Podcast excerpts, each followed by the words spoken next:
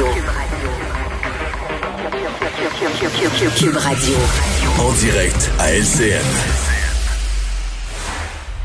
C'est le moment de joindre Mario Dumont dans son studio à Cube Radio. Euh, salut Mario. Bonjour. Euh, c'est l'évidence même, Mario. Là, on s'entend encore aujourd'hui, peut-être encore un peu plus. À la fois le ministre de la Santé et le premier ministre euh, nerveux par rapport à, l'évolution de la pandémie. Mario, avec le long congé de, la fête du travail, est-ce qu'on peut parler de la, fin de semaine, de tous les dangers, tiens, euh, eu égard à la gestion de la pandémie? Il y a certainement une certaine période charnière. on se souvient tous de la, semaine de relâche. À ce moment-là, c'était les voyages. Mais euh, les affaires arrivent mal, c'est certain. Parce qu'on avait eu, euh, durant le mois d'août, un nombre de cas assez bas à chaque jour. Et, et, là, il y a une remontée qui était en cours. Et tout à coup, les deux dernières journées, on est en haut de 180 c'est pas énorme dans toute la population du Québec, mais c'est plus la tendance qu'il faut voir. Puis on la connaît, la tendance. On la voit en France. Là, quand ça a commencé à monter, c'est reparti vers le haut. En Espagne aussi. Donc on se dit, on l'a déjà vécu une fois. Est-ce qu'on est capable, avec euh, plus de discipline, avec le respect de mesures quand même simples, euh, de, de essayer de juguler ça, essayer de contrôler ça? Parce que, euh, puis M. Legault, M. Dubé, par toutes sortes de formules aujourd'hui, ont essayé de rappeler à la population, d'abord, le fait qu'ils ne veulent pas être obligés de confiner à nouveau quoi que ce soit, école, peu importe. Deuxièmement, il y a des bénéfices. Là, les, exemple, on avait les chiffres sur l'emploi. Aujourd'hui, on voit les emplois revenir. On a les bénéfices du déconfinement. On veut pas euh, revenir à des gros chiffres. On veut pas revenir avec la mmh. pandémie là, qui nous euh, qui, qui nous pend au bout du nez. Donc, on est Là, on est en hausse, mais pas grave, terrible encore, mais juste un point charnière où on dit, OK, si ça continue à monter, encore quelques jours, ça continue, les cas se là, on va rentrer dans des zones à risque, euh, des zones qui vont peut-être obliger des décisions plates, là. Euh, Mario, évidemment, euh, on a changé de ministre de la Santé euh, entre la première vague et, aujourd'hui, on le sait. Mais parle-moi un peu du comment tu évalues le, ton avec lequel parle le premier ministre et, et ministre Dubé. Puis parallèlement, tu as, la ministre de la Sécurité publique, elle, qui invite carrément les gens qui nous écoutent à, dénoncer, à faire de la délation en quelque sorte pour dénoncer les, contrevenants. Chaque individu a son ton.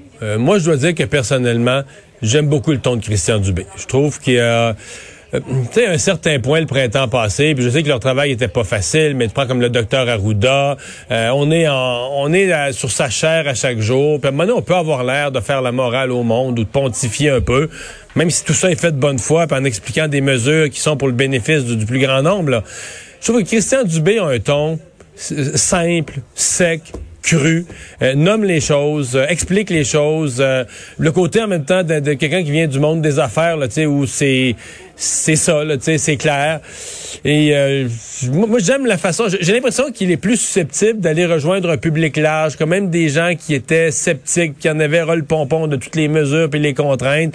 Euh, il est peut-être plus susceptible de leur parler et de les rallier euh, et, de leur faire comprendre que, je veux dire, c'est pas euh, si le gouvernement veut pas retourner en confinement, c'est pas pour son intérêt, son intérêt personnel le gouvernement, c'est parce que il y a un prix énorme à ça. Il y a un prix dans nos vies, il y a un prix dans notre économie. Fermer des écoles, c'est épouvantable. On l'a vécu une fois.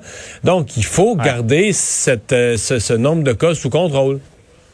Et il y a aussi la situation politique. Le gouvernement n'a peut-être pas la, marge de manœuvre euh, qu'il avait au, début de la pandémie euh, comme tel. Mario, il y a un autre sujet qui, fait beaucoup, beaucoup jaser. Ton entrevue d'hier avec Denis Coderre, là, où on, a compris qu'il n'a pas dit oui, mais il n'a pas dit non. Donc, il ouvre la porte à, un retour en politique. Mario, on va écouter parce que on, on avait hâte d'entendre la réaction de Valérie Plante à, cette idée hypothétique, mais idée quand même qui avance, que, qu'il y aura un match revanche entre elle et Denis Coderre. On l'écoute et je veux t'entendre ensuite.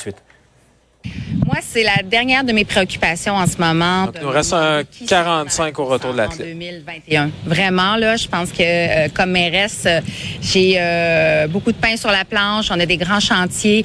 On a traversé la COVID avec la ville de Montréal. Ça en est vraiment bien sorti. C'est le dernier de ses soucis. Est-ce que tu la crois, Mario? Paul, c'est la bonne réponse. Politiquement, c'est ce qu'il faut dire. Je m'occupe pas de mes adversaires. Moi, je travaille, je travaille pour les Montréalais. Puis j'ai même pas le temps de penser à ça. Je suis dans les dossiers. Mais c'est pas vrai. c'est la bonne réponse à donner, mais c'est pas vrai. C'est certain que Valérie Plante s'interroge, se demande euh, qui est-ce qui va se présenter. Elle va approcher différemment sa campagne selon que c'est l'un ou l'autre euh, qui se qui se présente. Et je suis convaincu qu'elle été très attentive au mot à mot de ce que dit euh, Denis Coderre hier. Mais moi, j'ai repensé l'entrevue toute la journée aujourd'hui et Mais je- Ouais. écoute, je pense que M. Coder est peut-être même plus avancé dans sa réflexion que ce qu'on a ressenti hier. Tu sais, quand t'as tu dis qu'avant ça, tu réfléchissais pas, là, tu réfléchis, que des gens te parlent, que tu as déjà des éléments tu es de inquiet. T'es inquiet Ouais. pour la ville, tu as déjà des éléments de programme. Ça, pro- ça promet pour un, un match revanche à, à suivre. Donc, c'est dans un an. Merci, Mario. Au revoir. Bon Alors, Vincent, oui, un week-end charnière, là. Oui, important. D'ailleurs, un rappel, euh, on demandait euh, aux Québécois d'être euh, de, de respecter les mesures, alors qu'il annonce quand même plutôt beau, mais frais, parce qu'on sait euh, évidemment euh, la partie qui s'en vient, là, c'est-à-dire de faire des soupers, des, des événements en famille à l'intérieur, ça inquiète quand même la santé publique. Mais c'est plus à risque encore que dehors. Absolument. Alors, euh, au moins, il fera quand même beau, mais lundi annonce quand même beaucoup de pluie. Te dire, parce que tu parlais de l'Espagne, on a beaucoup parlé de la France dans les derniers jours. 10 400 cas euh, aujourd'hui. L'Espagne avait franchi une seule fois le cap des 10 000 cas pendant la pandémie, alors que ça a été un des pays les plus touchés. Alors, ce sera vraiment à surveiller. Et ça nous rappelle que les pays d'Europe, présentement, à plusieurs endroits, ça remonte et que on doit être vigilant ici euh, au, euh, au Québec. Alors, euh, disons, on en profite avec prudence pendant les trois prochains jours. Merci, Vincent. Merci à vous d'avoir euh, été là. Euh, on est en congé ici lundi à Cube Radio. Il y aura néanmoins des balados de la programmation toute la journée. Et on vous retrouve mardi, 15h30.